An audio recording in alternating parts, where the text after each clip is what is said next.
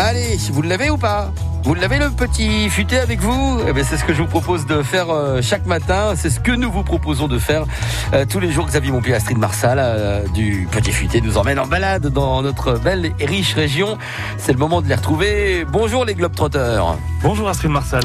Bonjour Xavier, bonjour à tous les auditeurs. Votre bonne adresse, la bonne adresse du petit futé, nous emmène aujourd'hui à Manderen, au château de Malbrook. Tout à fait. Un, allez, un voyage dans le temps. Ok, on, on s'offre euh, un moment de déconnexion, un petit peu comme dans les visiteurs, un plongeon dans le Moyen Âge. Voilà. Bon, alors ça fait seulement partie euh, d'une partie des plaisirs que vous allez vivre là-bas. Le château de Malbrook, euh, sachez-le quand même, c'est le seul château du 15e siècle intégralement conservé en Lorraine. Donc, euh, hein, on peut quand même être fier parce que ça a demandé beaucoup d'investissement.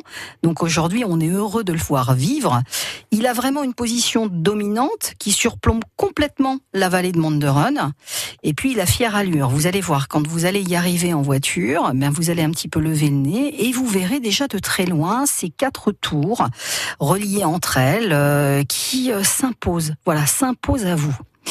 Vous marchez vers l'entrée du château et là, eh bien, vous allez pouvoir un petit peu vous immerger finalement dans ce qui se passait au Moyen Âge. Voilà, on arrivait dans ce château, au cœur du château.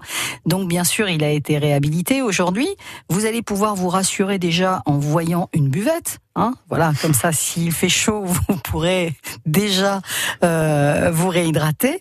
Ensuite, euh, viendra le moment où vous aurez accès euh, à, à, la boutique et à la vente de billets si vous ne les avez pas déjà pris sur Internet ou si vous êtes venu avec votre passe Lorraine.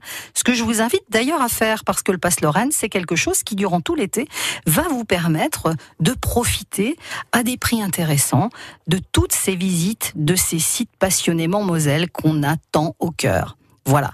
Une fois que vous serez à l'intérieur, vous allez pouvoir découvrir la nouvelle exposition mise en avant au château